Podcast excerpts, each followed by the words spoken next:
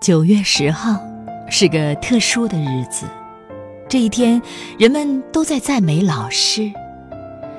从最初的懵懂无知，到拥有丰富的知识，漫漫人生路上，谁也离不开敬爱的老师。黑板一方，讲台三尺，舞台虽然狭小，却演绎着无悔无私。学生走了一届又一届，您却一直坚持。粉笔皲裂了手指，岁月染白了青丝。桃李早已满天下，您仍然在把梦想编织。